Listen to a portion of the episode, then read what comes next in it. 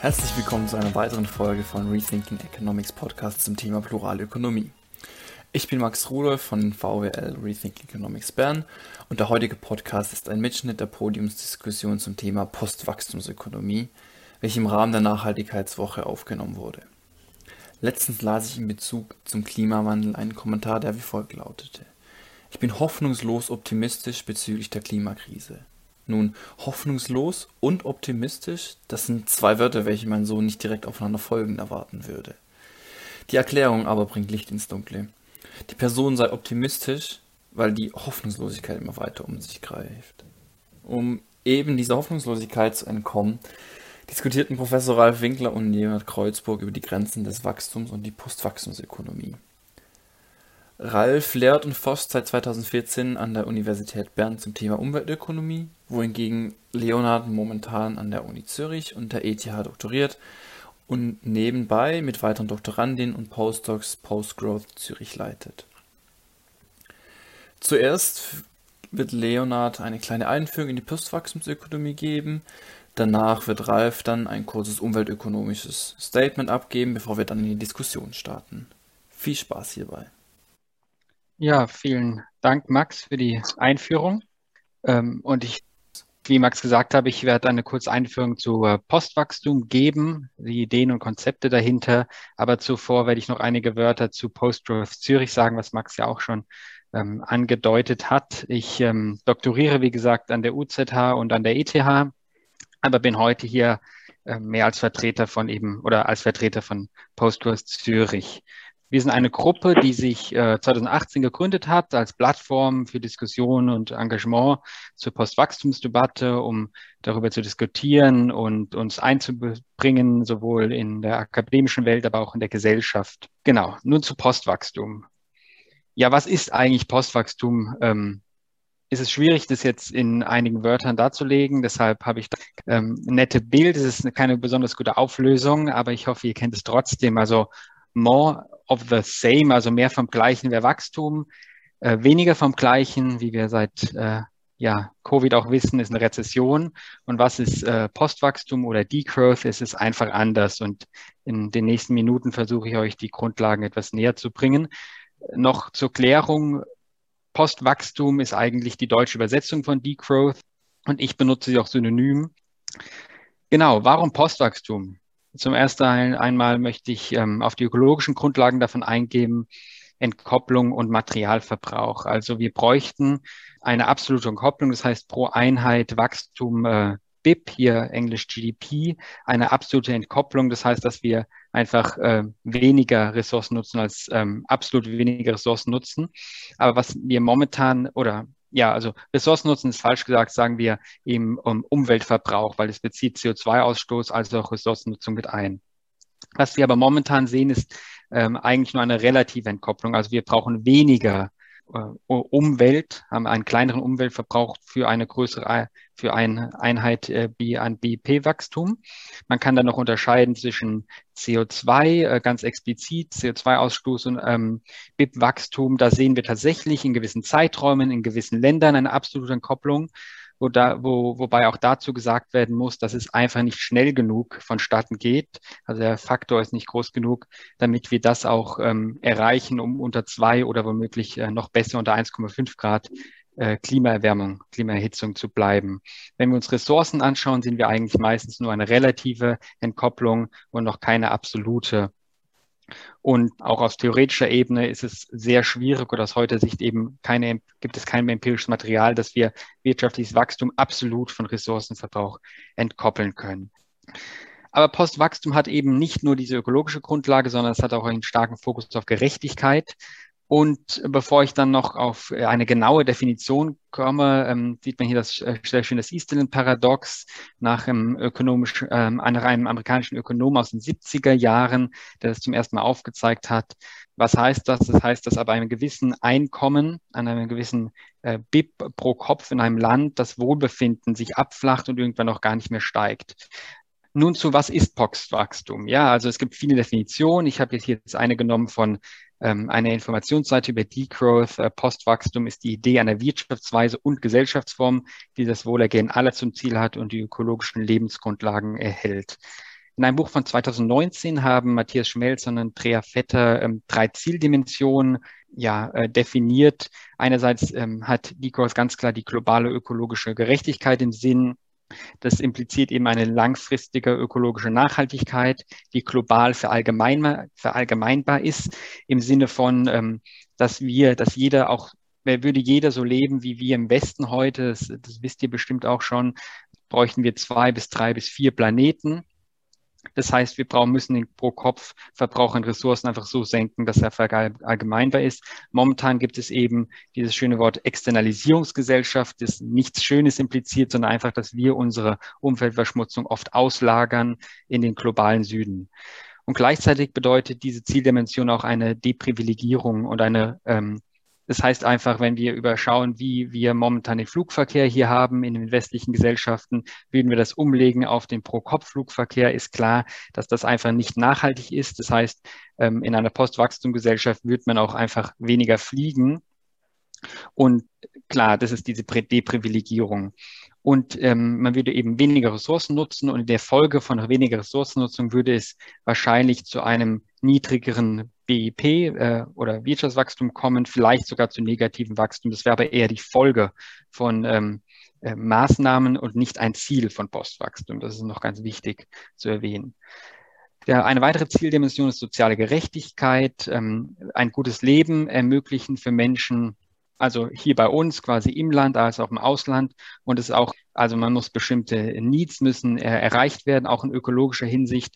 Hier ist das Beispiel ähm, von Frankreich, Gilets jaunes, Gelbwesten ganz schön. Es reicht nicht, Benzinpreise äh, zu erhöhen. Man muss den Menschen auch äh, Alternativen bieten. Ausbau öffentlichen Nahverkehr und ihnen auf allen Ebenen also ein gutes Leben ermöglichen.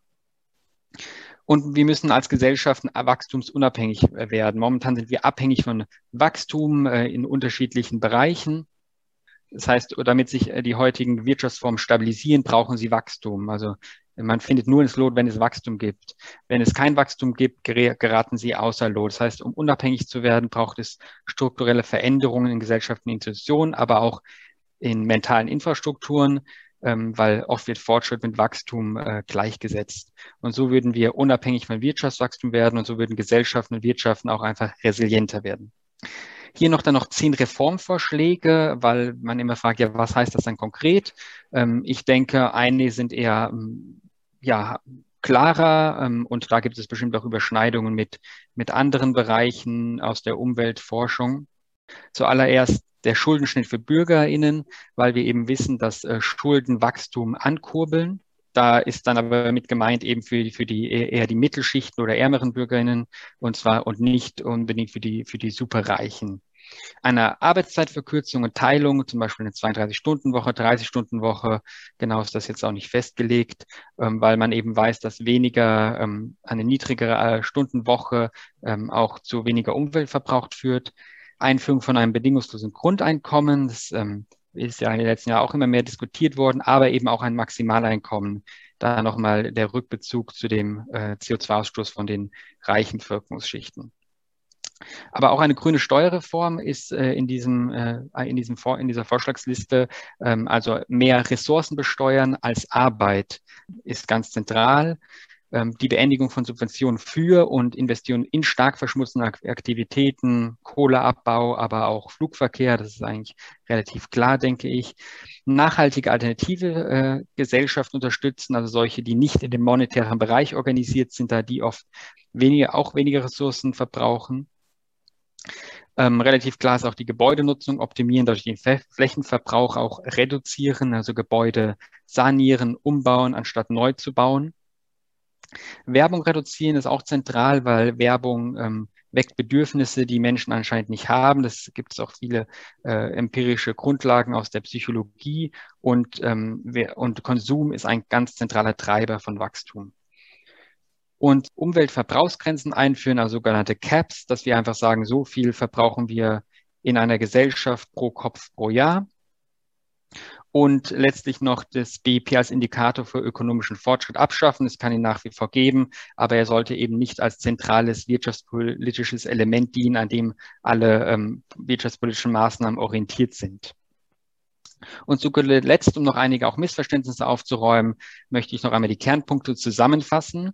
Ähm, Postwachstum ist sehr stark an dem Vorsorgeprinzip orientiert. Das heißt, wir brauchen technologischen Fortschritt, Innovation, das steht außer Frage, aber dieser Fortschritt, diese Innovation werden nicht ausreichen aufgrund von Rebound-Effekten und dass oft Effizienzgewinne nicht äh, dazu führen, dass weniger Ressourcen genutzt werden, sondern die, äh, die Gewinne von Unternehmen werden einfach reinvestiert und dadurch werden auch mehr Ressourcen verbraucht. Das heißt, es braucht technologischen Fortschritt als auch eine Änderung von äh, persönlichen Verhaltensweisen und gesellschaftlichen Strukturen. Postwachstum heißt nicht gleich Rezession. Es ist ein Umbau der Gesellschaft.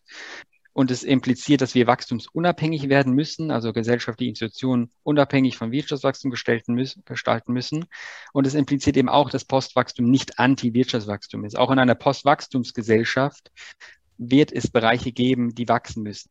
Das heißt, dieser Umbau würde wahrscheinlich äh, würde zu einem weniger Ressourcennutzung führen und würde wahrscheinlich in Folge zu einem sinkenden Bruttoinlandsprodukt führen demokratischen Ökologischaft sowie globale ökologische, ge, globale Gerechtigkeit, also eine demokratische und ökologische Gesellschaft im Land, als auch globale Gerechtigkeit. Und da stehen auch Konzepte mit gemeint wie ökologische Schuld, dass wenn man seit der Industrialisierung sich anschaut, wie viel westliche Gesellschaften schon ausgestoßen haben, äh, müsste man eigentlich noch viel früher auf ein ähm, Null CO2 kommen, als das momentan angedacht ist bis 2050, wenn man diese Schuld mit einberechnet und eben ein gutes Leben für Menschen im Land und außerhalb zu ermöglichen. Und dazu gehört auch, dass wir ähm, Ländern aus dem Globalen nicht vorgeben, dass sie unserem Entwicklungspfad folgen müssen. Sie, sie können natürlich wachsen bis zu einem gewissen Bereich, ähm, wo sie, wo sie einfach auch Grundlagen menschliche ja, Bedürfnisse gesättigt werden. Aber ob sie dann weiter wachsen wollen, ob sie äh, gar kein nicht wachsen wollen, ob sie jetzt anderweitig ihre, ihre Entwicklung gestalten wollen, müsste, sollte auch ihnen überlassen werden. Aber momentan wird auch durch Entwicklungsorganisation und Entwicklungshilfe eigentlich immer impliziert, Wirtschaftswachstum ist gut und die Länder des globalen Südens müssen, müssen sich auch entwickeln. Und da könnte man auch noch zu sagen, eigentlich ähm, haben die Entwicklungsländer, die wir heute so fälschlicherweise bezeichnen, ja das, die, den Westen entwickelt. Ohne die Ressourcen, ohne die Ausbeutung dieser Länder wären wir heute nicht auf einem Niveau in, in dem Westen, wo wir heute sind. Ich glaube, also es gibt durchaus eben eine große Gemeinsamkeit äh, oder zumindest gemeinsame Ausgangspunkte zwischen Postwachstum und äh, was ich jetzt hier bezeichne als die Mainstream-Ökonomik. Also gerade was eben äh, die Einschätzung des Status quo äh, angeht, denke ich, ist die Mainstream-Ökonomik völlig auf dem gleichen Level äh, wie die Postwachstumsökonomie. Also der Leonhard hatte dieses, äh, dieses, dieses Ziel neun. Umweltverbrauchsgrenzen, die notwendig sind, äh, gezeigt. Und ich denke, da sind wir völlig im selben Boot. Also die derzeitige Weltwirtschaft, so wie sie gerade ist, ist sicher nicht nachhaltig.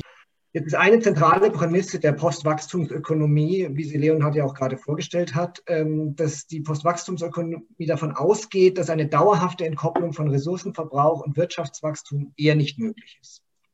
Und das heißt, es gibt hier einfach so einen gewissen Trade-off. Ne? Also wenn wir eine nachhaltige Weltwirtschaft haben wollen, dann müssen wir unter Umständen ohne langfristiges Wirtschaftswachstum auskommen. Also wie Leonhard auch schon sagte, das ist kein Ziel, aber das ist etwas, was wir auf jeden Fall irgendwie wir müssen uns bewusst sein, es kann so kommen. Und ich denke, es gibt schon auch so eine gewisse, wenn ich das richtig verstanden habe, schon auch so eine gewisse Erwartung, dass das Not, Einschnitt dieser Art werden notwendig sein, sonst werden wir die nachhaltige Weltwirtschaft äh, nicht, äh, nicht erreichen.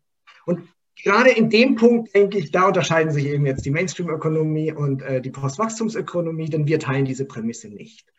Also wir sehen eben nicht, dass es eine eindeutige empirische Evidenz gibt. Leonhard hat diese schöne Grafik gezeigt zwischen äh, Wachstum GDP und äh, Ressourcenverbrauch. Die zweifle ich nicht an. Ich werde in der Diskussion gerne noch äh, genauer erklären, was ich damit meine, dass ich der Meinung bin, es gibt hier keine eindeutige empirische Evidenz. Und eben auch, ich sehe auch aus theoretischer Sicht hier keine zwingende Notwendigkeit, dass das so sein muss, dass eben äh, Fortschritt und technologische Fortschritt, der dann eben auch Wachstum äh, impliziert, dass der nicht vereinbar ist eben mit solchen Umweltverbrauchsgrenzen. Und ich möchte das ganz kurz ausführen am Klimawandel, der eben mein persönliches Steckenpferd so ein bisschen ist. Also der Klimawandel ist insofern sehr interessant, weil es bezüglich der Ausgangslage eigentlich wenig Dissens gibt. Also zumindest auf Ebene, ich möchte sagen, der, der global verantwortlichen äh, Führer der Nationen und so weiter. Da gibt es einen Konsens.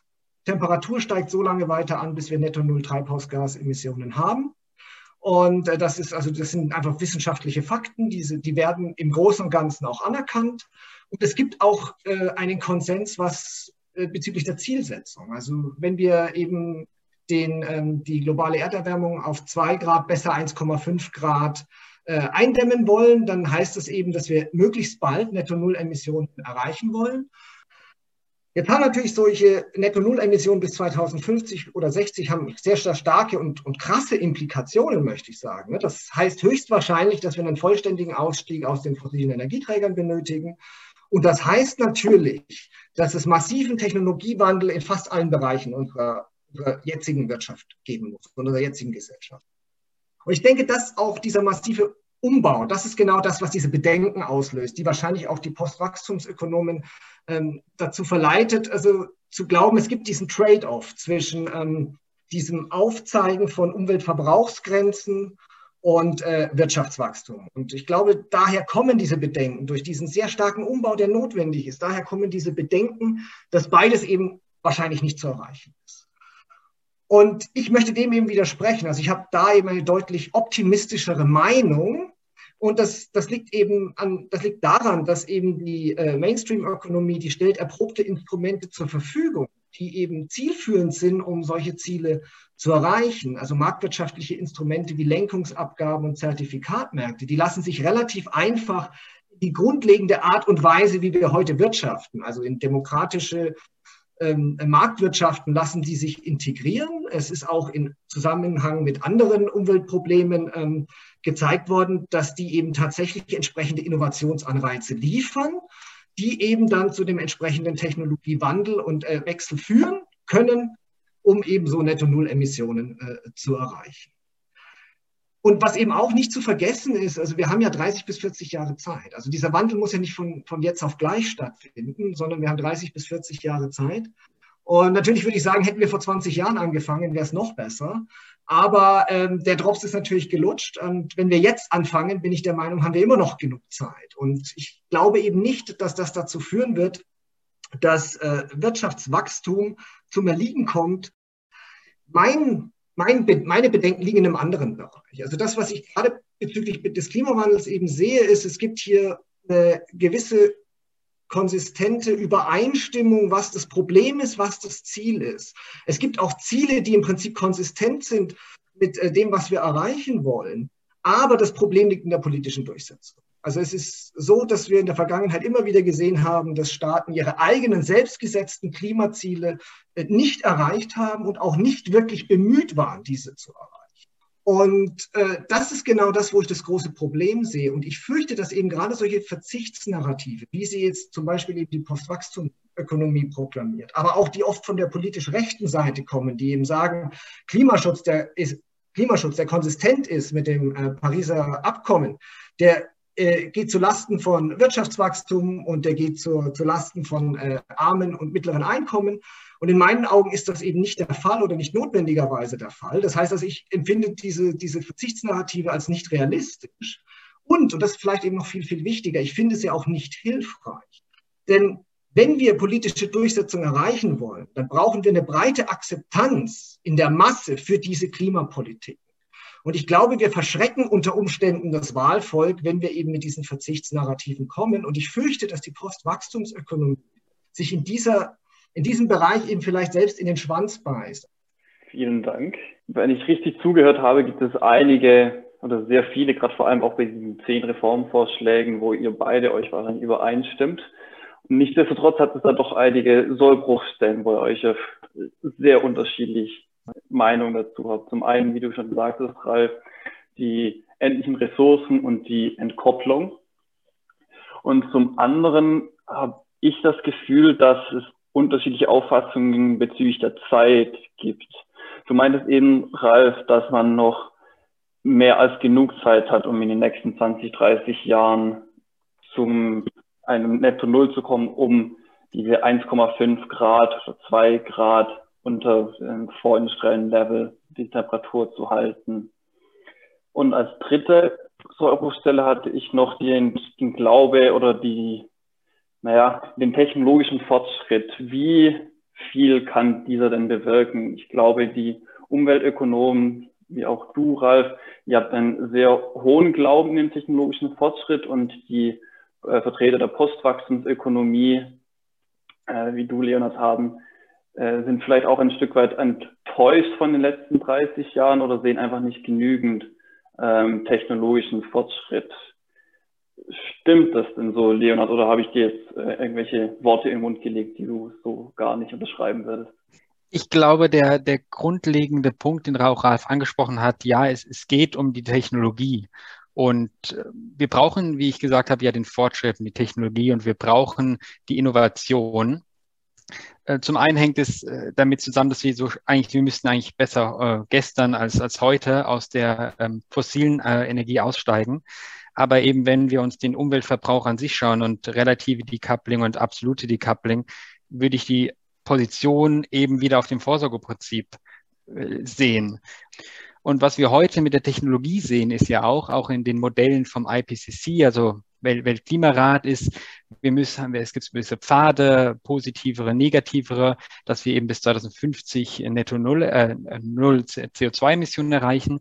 Und diese interessanterweise, diese Modelle beziehen immer negative Emissionen mit ein, sprich sogenanntes Carbon Capture and Storage, also das CO2 an der an dem Turm irgendwie abgefangen wird und unter der Erde gelagert wird.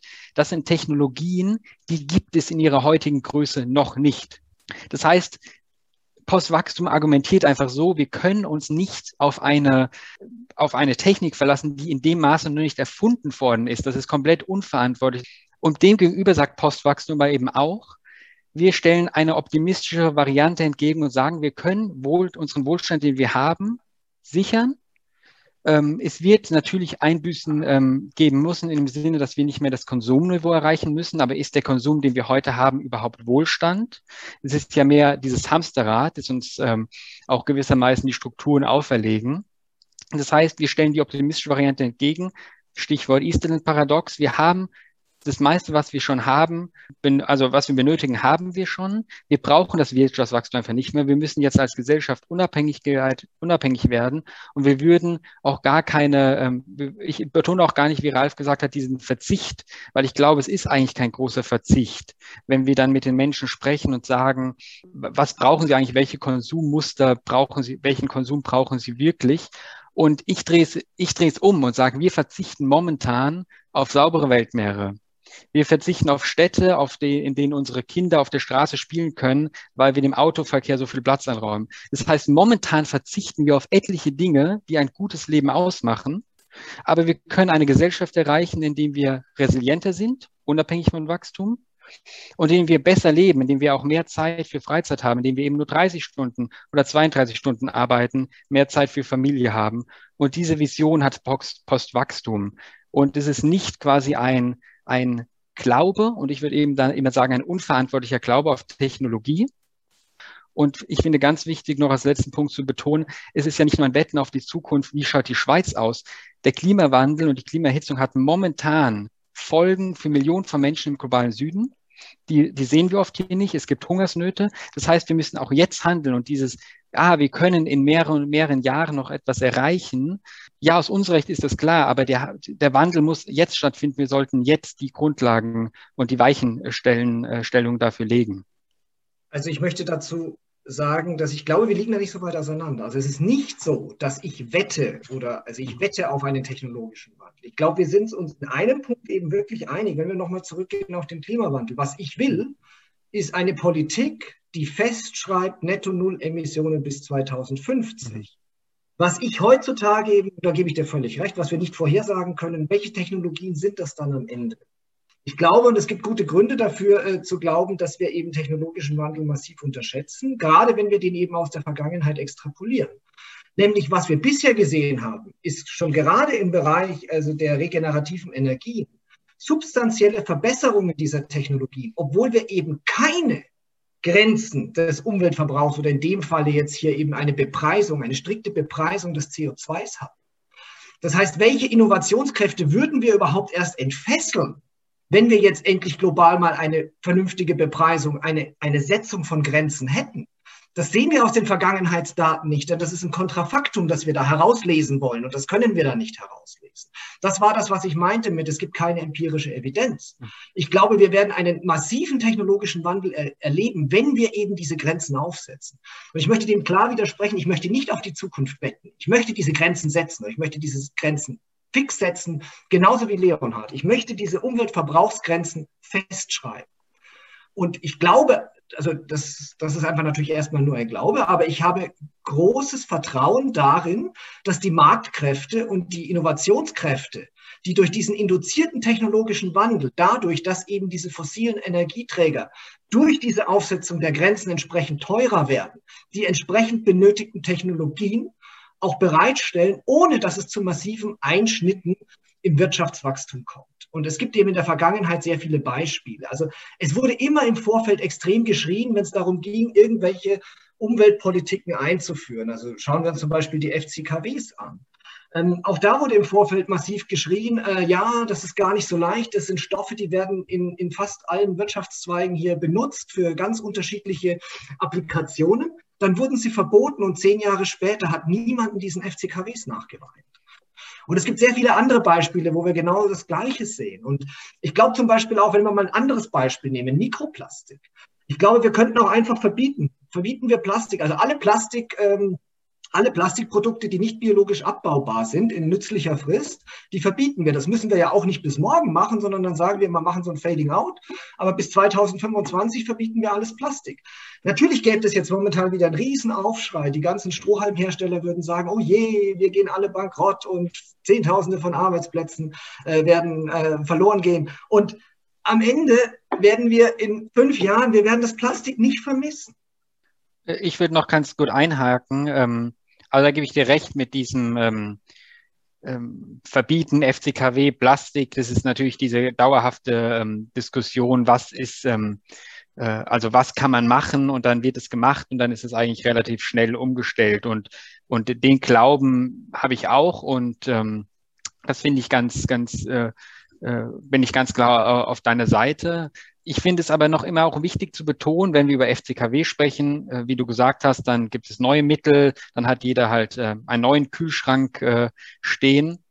Ich glaube eben, was Postwachstum äh, eben da besser macht, ist, dass es aufzeigt, wir können ein schöneres, ein besseres Leben haben. Natürlich das, das gute Leben definiert jede und jeder für sich. Da gibt es irgendwie kein, kein äh, Formular und jeder sagt, ah ja, das ist das gute Leben. Das ist, das ist schon klar aber dass wir eben gewisse menschliche, aus, was wir eben aus den psychologischer und Forschung, Sozialwissenschaften kennen, woran Menschen eigentlich viele Dimensionen, was ihnen wichtig ist, kann man das eben ja so, so gewisse Mechanismen raussehen, sozialer Zusammenhalt, dass man ein gewisses Lebensniveau hat, äh, Gesundheit, abwechslungsreiche Ernährung, Urlaub, klar. Aber Postwachstum macht eben, und das finde ich ganz wichtig zu tun, eben heuchelt den Menschen nicht vor, ihnen zu sagen, ihr werdet auch in Zukunft jeden Sommer zwei Wochen auf Mallorca sein, verbringen können, eine Woche auf Südamerika, eine Woche auf Australien, weil die Technik, klimaneutral, also CO2-neutrales Fliegen, die gibt es noch nicht. Und es wird daran geforscht, auch an der ETH, aber es in den nächsten Jahren wird es nicht geben. Das heißt, Postwachstum sagt auch ganz klar, dann wird halt Urlaub ähm, in Europa gemacht werden und mal, man hat dann noch mehr Zeit, dann kann man mit dem Zug nach Indien fahren. Aber es sagt auch ganz klar, die Privilegierung, wir können unser momentanes Flugniveau nicht einhalten. Und ich glaube, das ist eben noch wichtig, Ralf, gegenüber, ob ich jetzt einen Strohhalm aus äh, normalem Plastik habe oder aus Glas, gibt es ja auch immer wieder ein Bas oder aus diesem Nudelteig, da gibt es ja Stichwort Innovation, viel Innovation. Auch beim Kühlschrank gibt es eben ein anderes Mittel, aber das, das ändert die Verhaltensweise insofern nicht, dann hat man halt einen anderen Kühlschrank in der Küche. Aber wenn man eben über Fliegen fliegt, muss es eine Verhaltensanpassung eben geben. Und ich finde es immer besser, den Menschen das klar und deutlich zu sagen und zu sagen, schaut her, so kann es nicht weitergehen. Ähm, als zu sagen, es wird alles so bleiben, wie es ist. Ähm, wir haben dann halt nur ähm, ab, biologisch abbaubare äh, Plastikstrohhalme. Und ich glaube, das ist aber auch wichtig, einfach offen mit offenen Karten zu spielen, weil das macht auch eine Art ja, transparente Politik und transparente Wissenschaft aus. Wenn ich da gleich einhaken darf, bleiben wir doch beim Thema Fliegen. Also auch ich kann mir momentan nicht vorstellen, wie Zukunft zum Beispiel eben 2050 genau ausschauen soll, wo wir dann eben carbon neutral sind. Also ich das weiß ich nicht. Ich bin aber auch kein Ingenieur. Es gibt durchaus eben ähm, Ideen, wie man das machen kann. Also ich, ich glaube eben nicht jetzt, dass Flugzeuge batteriegetrieben fliegen werden. Das ist wahrscheinlich zu schwer. Aber vielleicht eben auf diese Preisfrage. Also erstmal glaube ich nicht, dass Fliegen einfach grundsätzlich äh, zwingend nicht mehr möglich sein wird, nur weil wir momentan eben noch keine genaue Ersatztechnologie vor Augen haben. Aber es ist nicht so, dass wir sagen oder dass der Umweltökonom sagt, äh, du kannst weiterfliegen wie bisher, sondern was eben passieren würde, wenn man jetzt eben ein entsprechendes, einen entsprechenden CO2-Absenkungspfad äh, festlegen würde für die gesamte Wirtschaft, dann würde das dazu führen, dass CO2 eben einen gewissen Preis hat. Wahrscheinlich würde dieser Preis auch irgendwie über die Zeit ansteigen. Und das heißt, das Fliegen zumindest übergangsweise, bis eben quasi eine CO2-neutrale Alternative erfunden ist, würde eben teurer werden. Und äh, das ist aber das grundsätzliche Prinzip und das ist auch die Idee einer Lenkungsabgabe. Der Witz ist, und da sind wir auch wieder völlig beieinander. Der, der Punkt ist, dass, du hast vorher gesagt, also wir haben momentan eben, also wir, es ging um Lebensqualität und du sagtest, was wir, auf was wir momentan verzichten, ist eine gesunde Umwelt und das schränkt eben unsere Lebensqualität ein. Und genau das macht eine Lenkungsabgabe. Eine Lenkungsabgabe macht die Sachen, die die Umwelt schädigen, macht sie teurer. Und es ist gerade intendiert, dass das natürlich dazu führt, dass es einen Nachfragerückgang gibt. Also eine Lenkungsabgabe, die keinen Effekt auf der Nachfrageseite hat, funktioniert ja natürlich gerade nicht. Ich sage einfach nur, ich will das gar nicht moralisch bewerten. Vorhin meintest du, ähm, dass man ja auch sozusagen ein, ein Budget an, an CO2-Emissionen verteilen könnte. Ähm, ein solches würde doch schlussendlich äh, dem, dem aus Weg gehen, dass wenn Flugreisen ähm, aufgrund einer CO2-Steuer ähm, sehr stark ähm, besteuert werden und einen sehr hohen Preis haben, wird es natürlich automatisch natürlich auch eine Verteilungsfrage aufwerfen. Wer hat Zugang zu diesen Flügen und kann sich nur dann die, sagen wir mal, die reiche Oberschicht es leisten, einen solchen in ein Flugzeug zu setzen. Und da eben die Frage mit diesem Budget von CO2, wie, wie, wie stellt, kann man sich das vorstellen? Genau, also da gibt es in der Forschung unterschiedliche Modelle, also ähnlich, dass man irgendwie so eine ja, Kreditplastikkarte bekommt und da ist irgendwie das CO2-Budget drauf. Ich kenne auch von einem Forschungsprojekt an der EPFL und Lausanne, die eben sagen, ja, das ist dann auch ganz einfach zu prüfen mit den Handydaten. Wir schauen dann, wenn jemand äh, in Zürich äh, in Flieger steht äh, oder sein, sein Handy zuletzt in Zürich geortet worden ist und es ist irgendwie zehn Stunden später in Bangkok, da wissen wir, ähm, die Person muss ja geflogen sein. Und dann könnte man auch da das CO2-Budget abbuchen. Ich denke, zum einen äh, würde ich da auch Ralf recht geben, klar, also die Preise müssen angepasst werden und es ist ja ähm, momentan ich, der immer sehr viel, also der eigentlich nicht mehr fliegt oder mit dem Zug fährt, staune immer wieder, wenn ich mir die Preise anschaue, die man für die Bahn zahlt und dann will man äh, nach Madrid fliegen und dann, dann äh, dann blutet mein Herz, äh, wenn, man, wenn man sich denkt, ja, ich mache was Gutes für die Umwelt und werde noch finanziell bestraft. Das heißt, ähm, klar, da muss diese Anpassung stattfinden und es ist ja auch, auch aus Postwachstumssicht äh, ohne Frage, dass diese Preise eine Lenkungswirkung haben. Gleich, gleichwohl muss ich auch immer betonen, äh, Verteilungsgerechtigkeit. Zum einen würde es ja immer implizieren, dass die sehr Reichen sich immer die Umwelt verschmutzen dürfen und nicht. Das heißt, Ralf, du hast gesagt, ja, die, sagen wir, Beispiel Otto Normalverbraucher aus der Mittelschicht, der würde dann vielleicht an anderweitig, wenn man eine CO2-Steuer oder Umweltverbrauchssteuer aus unterschiedlichen Produkten hatten, würde er sparsam sein, weniger Energie verbrauchen und dann würde er, würde er irgendwo hinfliegen. Das wäre ja erstmal auch nicht anders, wenn man ein CO2-Budget hätte, äh, wenn das über Finanzen geht. Aber die gleiche Frage ist ja jemand, der schon sehr reich ist, kann dann ja mehr die Umwelt verschmutzen und hat dann mehr Möglichkeiten quasi auch über diesen, äh, über einem nachhaltigen CO2-Budget zu liegen. Und da hat, haben diese ähm, Frage von Max von dir, die darauf abzielt, dieses, dieses Cap pro Kopf Cap einfach den Vorteil, dass jeder Mensch erstmal gleich ist da gibt es dann auch Modelle, dann eben sagen, dass man das mitnehmen kann ins nächste Jahr. Also wenn man dann unbedingt mal nach New York fliegen will, dann spart man sich halt das CO2 von drei Jahren und dann fliegt man halt nach New York. Und eine andere Person äh, nutzt es dann halt jedes Jahr für einen Flug nach Athen. Und äh, das hat eben dann den Vorteil, dass, dass es pro Kopf ist und dass auch äh, ja, aus Gerechtigkeitsgründen nicht reichere Menschen mehr verschmutzen dürften. Also aus umweltökonomischer Sicht ist es erstmal so, dass die Effizienz und die Verteilungsfrage, dass man die sich völlig voneinander losgelöst anschauen kann. Nur weil ich eine Lenkungsabgabe habe, heißt es noch lange nicht, dass das jetzt heißt, dass gerade Leute mit niedrigeren oder mittleren Einkommen dadurch äh, benachteiligt werden. Denn wenn ich eine Lenkungsabgabe habe, was passiert? Es werden ja vom Staat zusätzliche Einnahmen generiert, nämlich genau dieses Steueraufkommen dieser Lenkungsabgabe. Und die Verteilungswirkung, die ich jetzt impliziere mit dieser Lenkungsabgabe, hängt einzig und allein davon ab, wofür benutze ich dieses Geld. Das heißt, was ich im Prinzip machen kann, ich kann jede mögliche Verteilungswirkung dieser Lenkungsabgabe implementieren, einfach je nachdem dadurch, wie ich jetzt dieses Geld wieder zurückverteile an die Bevölkerung. Also zum Beispiel, wenn ich jetzt gerade sage, naja, ähm, gerade sowas wie ähm, Verkehr und ähm, Energie zu verteuern durch eben so eine Lenkungsabgabe, dann sollte ich eben vielleicht primär an mittlere und äh, geringverdienende äh, Haushalte diese, diese Lenkungsabgabe wieder zurückverteilen. Und äh, dann haben die unter Umständen am Ende gar nicht äh, weniger ähm, Geld im, im Geldbeutel, als sie vorher hatten, sondern vielleicht sogar mehr, weil ich eben vielleicht eben nur an die mittleren und unteren Einkommen zurückverteile. Das heißt, die Reichen besteuere ich und zahle ihnen nichts zurück, aber die, die, den Ärmeren sozusagen zahle ich auch noch die Lenkungsabgabe von den, äh, von den reicheren Haushalten zurück. Und trotzdem werden die unter Umständen eben weniger fliegen, weil sich eben die relativen Preise verändert haben. Die haben zwar mehr Geld insgesamt in der Tasche, aber sie nutzen dieses Geld anders, weil jetzt zum Beispiel eben Bahnfahren billiger ist. Und wenn eben diese Bahnfahren deutlich billiger ist als Fliegen, dann überlege ich mir natürlich schon, hm, wenn ich jetzt mit der Bahn fahre, dann kann ich mir vielleicht eben ein besseres Hotel leisten am, am Zielort, als wenn ich fliege.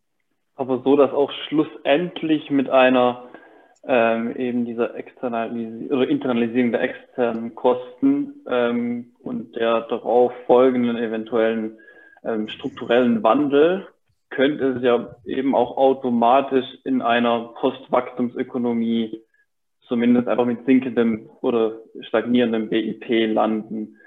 Ähm, wäre es dann ratsam, dem entgegenzuwirken, um sicherzugehen, dass es noch weiterhin wirtschaftliches Wachstum hat, oder ist es aus rein ökonomischer Theorie gar nicht möglich, dass es zu so einem Szenario kommt, wo die Wirtschaft nicht mehr weiter wächst? Also ist, ich denke einfach natürlich, je, je länger wir warten, wirklich strikte Klimapolitiken einzuführen, desto härter wird natürlich dann der Sturz, wenn wir dann tatsächlich realisieren, wir müssen jetzt unbedingt was machen, weil die Temperatur wird steigen, so lange, bis wir Netto-Null-Emissionen erreichen. Und je länger wir warten, desto härter wird natürlich der Übergang. Ich meine, das ist genau, was wir momentan bei Covid erleben. Also wir wurden sozusagen aus der alten Welt von heute auf morgen herausgerissen. Und da zeigt sich eigentlich auch schon genau das, was ich sage. Also, also man, man wird plötzlich in eine neue Realität geworfen. Und es zeigen sich unheimlich viele innovative Ideen, wie kann ich jetzt mit dieser neuen Realität umgehen. Aber wir hatten das ohne jede Vorbereitungszeit. Und beim Klimawandel haben wir eben das Glück, wir haben eine gewisse Vorbereitungszeit. Wir haben 30 bis 40 Jahre Zeit, uns genau darauf vorzubereiten, dass wir Netto-Null-Emissionen erreichen müssen. Und deswegen bin ich sehr positiv und sehr optimistisch, dass es eben nicht dazu kommen wird, dass wir in einer Postwachstumsökonomie landen, in der wir eben kein äh, Wirtschaftswachstum mehr haben. Aber selbst wenn das so ist, also Wirtschaftswachstum per se ist ja nichts also auch der Ökonom würde Wirtschaftswachstum per se jetzt nicht als etwas Erstrebenswertes oder als ein, soll ich sagen, als ein, ein, eine gute Sache an sich definieren, sondern es ist einfach so, die Erfahrung zeigt, dass Innovation, also technologischer Fortschritt dazu führt, dass begrenzte Ressourcen immer besser genutzt werden und das führt automatisch zum Wachstum.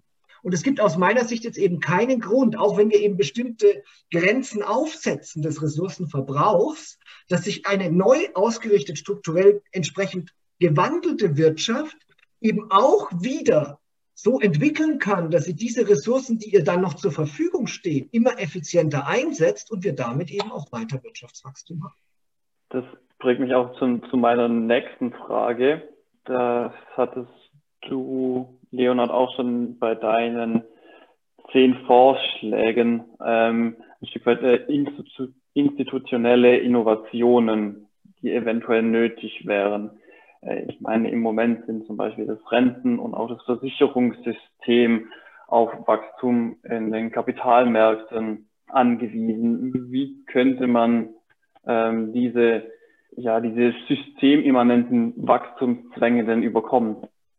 Ja, das ist ein ganz zentraler oder wichtiger Punkt und ich finde, nochmal zur Zustandsbeschreibung ähm, zurückzukommen, ganz wichtig, denn wir sehen ja momentan auch in der Schweiz ähm, Kapitaldeckungsverfahren bei, bei Pensionskassen. Ähm, das niedrige Wachstum der letzten Jahre macht den Pensionskassen zu schaffen. Das heißt, es sieht man, wie das System inhärent auf Wirtschaftswachstum angewiesen ist und Probleme bekommt, wenn das Wachstum äh, eben, wenn man eben nicht wächst. Und sehr große Frage, Max. Also ich, ich werde immer nur Stichworte, Stichworte nennen. Also ein Punkt, den ich auch äh, genannt habe, ist ja quasi weniger Arbeit besteuern, mehr Ressourcen besteuern. Das hat dann auch den Vorteil, dass man in einer Gesellschaft, da sieht man noch Interdependenzen, ähm, den Vorteil, dass wenn man dann Ressourcen besteuert, ist es auch nicht schlimm, wenn weniger Leute weniger Stunden arbeiten, weil momentan ist es ja einfach auch davon abhängig, wenn Menschen mehr in Teilzeit arbeiten, hat es auch ähm, ja, ähm, gerade in, in Ländern, in denen es eben quasi das Umlageverfahren gibt, einfach Probleme, die aktuelle Rentnergeneration, sage ich mal so, ähm, äh, durchzufüttern. In, ähm, also nicht negativ gemeint durchzufüttern, weil klar, das wäre nämlich mein nächster Punkt. Ich glaube, Umlageverfahren sind ja teilweise auch angewiesen auf ähm, auf Wirtschaftswachstum, ähm, wenn es eben variable Renten gibt. Aber ein reines Umlageverfahren in der Theorie kann eben durch Postwachstum eben gedeckt werden. Es wäre dann wirklich einfach diese Überweisung. Das heißt, ähm, der aktuelle Zustand zeigt uns eigentlich, dass es nicht nachhaltig ist, wenn wir dauernd auf Wirtschaftswachstum angewiesen sind und wenn wir niedrige Wachstumsraten haben. Es gibt unterschiedliche Modelle in der Literatur bei Postwachstum diskutiert werden, ähm, die, die eben zum, ich nehme jetzt eben die Alterssicherung, aber auch Sozialversicherung spielt damit, äh, Sozial, äh, Sozialabsicherung spielt damit rein, nämlich zum Beispiel bedingungsloses Grundeinkommen. Das würde auf der einen Seite die soziale Absicherung sicher, sichern, aber auch andererseits die Alterssicherung äh, absichern. Genau, das heißt, äh, das ähm, Umlageverfahren, aber es gibt auch Modelle eben, da, weil Postwachstum auch eben einfach eigentlich kritisiert, dass alles in diesen monetären ähm, ja gemessen wird. Und dann gibt es schon ja so Zeitkonten, also dass man irgendwie erwirbt, als, als wenn man in seinen ähm, in jüngeren Jahren kann man auch durch quasi ähm, quasi was heute vielleicht eher Ehrenamt ist, aber durch, durch Hilfen in der Nachbarschaft kann man gewisse einkaufen gehen für Nachbarinnen oder für Freunde und dann Zeitgutschriften erwerben, die man später dann auch wieder ähm, einreichen kann. Es gibt solche Modelle schon in der Schweiz, die natürlich nicht so institutionalisiert sind. In Japan gibt es die teilweise schon als so Gutscheinsysteme.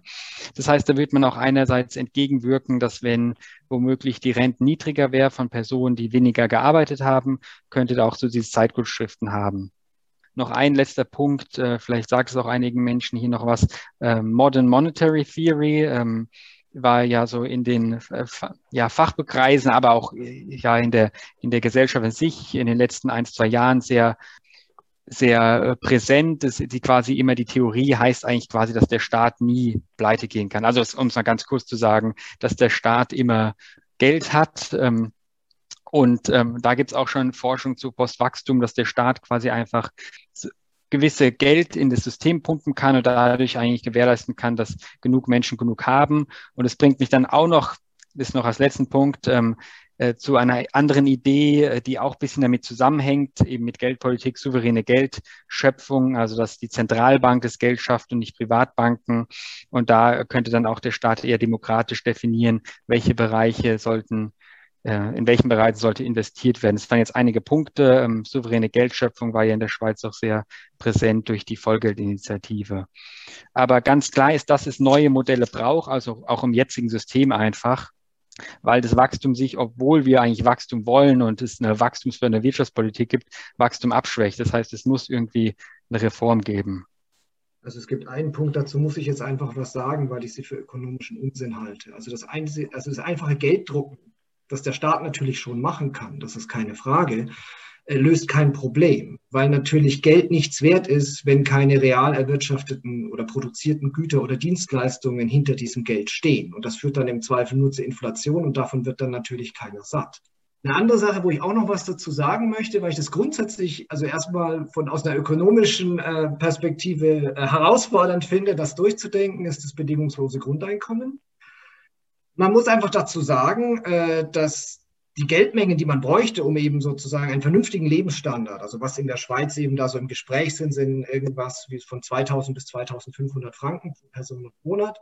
Das kann man sich sehr einfach ausrechnen, was man dann eben bräuchte äh, pro Jahr sind äh, Geldmengen, äh, die ungefähr beim eineinhalbfachen des jetzigen Staatshaushalts der Schweiz liegen. Ja, und also die Frage ist natürlich schon, woher kommt dann dieses Geld? Die andere Geschichte, Renten und so weiter. Also das, was natürlich eben momentan Rentensysteme massiv belastet, ist natürlich auch eine gewisse ähm, Überalterung der Gesellschaft. Also dass immer weniger Jünger, Jüngere für eben immer mehr Rentner ähm, die Renten bereitschaffen müssen. Und natürlich ist es, wenn ich Wirtschaftswachstum habe, dann ist die Belastung dieser jüngeren Generation, um diese Renten für die Älteren zu zahlen, ne, die ist einfach geringer. Aber es ist nicht grundsätzlich so, dass man kein, also dass in einer Steady-State-Economy das kein funktionierendes Rentensystem denkbar ist. Genau, dann äh, danke ich euch beiden erstmal für die unheimlich interessante Diskussion und äh, möchte um auf äh, die Einleitung zurückzukommen, euch beide jeweils bitten, äh, seid ihr nun hoffnungslos optimistisch oder doch nur eins von beiden und das vielleicht in äh, einem Satz oder zwei zu beantworten? Äh, ja, nein, ich bin optimistisch. Ich bin äh, ähm, eigentlich nicht hoffnungslos, weil ich sehe viele Alternativen, die wir entwickeln können auch wenn uns die Zeit knapp wird, glaube ich, dass wir eine Gesellschaft erreichen können, in der wir eben nicht auf Wachstum angewiesen sind und in dem wir ein gutes Leben führen können. Und ich bin äh, kein Pessimist und das, das, sieht man auch in der Forschung, dass wir noch genug Zeit haben, das zu erreichen. Äh, wie Ralf gesagt hat, es wäre einfacher, wenn wir vor 20 Jahren angefangen hätten äh, mit dem Umbau. Aber dass der Umbau der, der Wirtschaft auch im Sinne einer, im Sinne von Postwachstumsideen oder, oder Reformen erstmal uns eigentlich ein gutes Leben ermöglichen können ähm, innerhalb ähm, ja, planetary boundaries, planetarer Grenzen. Und es, es ist noch nicht zu spät, keine Frage. Ähm, und wir haben noch Zeit und der Umbau ist möglich. Ich bin grundsätzlich sehr optimistisch, was eben die Möglichkeiten von der Einführung von entsprechenden Umweltverbrauchsgrenzen angeht. Ich bin ein bisschen besorgt, was eben die politische Durchsetzung angeht. Und da macht mir natürlich auch gerade diese Tendenzen, dass in Demokratien zunehmend eben populistische Regierungen äh, an die Macht gewählt werden, die jetzt eben vielleicht gerade äh, das Aufzeigen von Umweltverbrauchsgrenzen nicht als ihre höchste Priorität ansehen, natürlich schon auch sorgen. Aber ich bin auch insofern optimistisch, die Menschheit, die Menschheit wird all diese Umweltprobleme äh, überleben, denn wenn es fünf vor zwölf ist, werden wir reagieren, aber das ist ineffizient. In dem Sinne bin ich eigentlich total bei Leonhard und seiner Postwachstumsökonomie. Wir sollten etwas vorausschauender agieren. Ne? Wir sollten nicht warten, bis es fünf vor zwölf ist, um dann zu reagieren, sondern das, was er Vorsorgeprinzip hatte, das finde ich eigentlich einen sehr schönen Gedanken. Und äh, das ist auch in gewisser Weise das, was ich proklamiere. Wir sollten rechtzeitig die Preise richtig setzen, damit wir eben keinen harten Drop wie jetzt bei Covid haben, dass wir von dem einen Regime jetzt von heute auf morgen in ein völlig anderes äh, geworfen werden. Aber ich bin schon so ein bisschen besorgt, was eben die politische Durchsetzbarkeit. Ich möchte mich recht herzlich bei Ralf und Leonard bedanken für die unheimlich interessante und weiterführende Diskussion und natürlich auch bei allen Zuhörerinnen, dass ihr euch die Zeit genommen habt, in diesem Podcast anzuhören. Vielen Dank und bis zur nächsten Folge des Rethink Economics Podcast. Tschüss.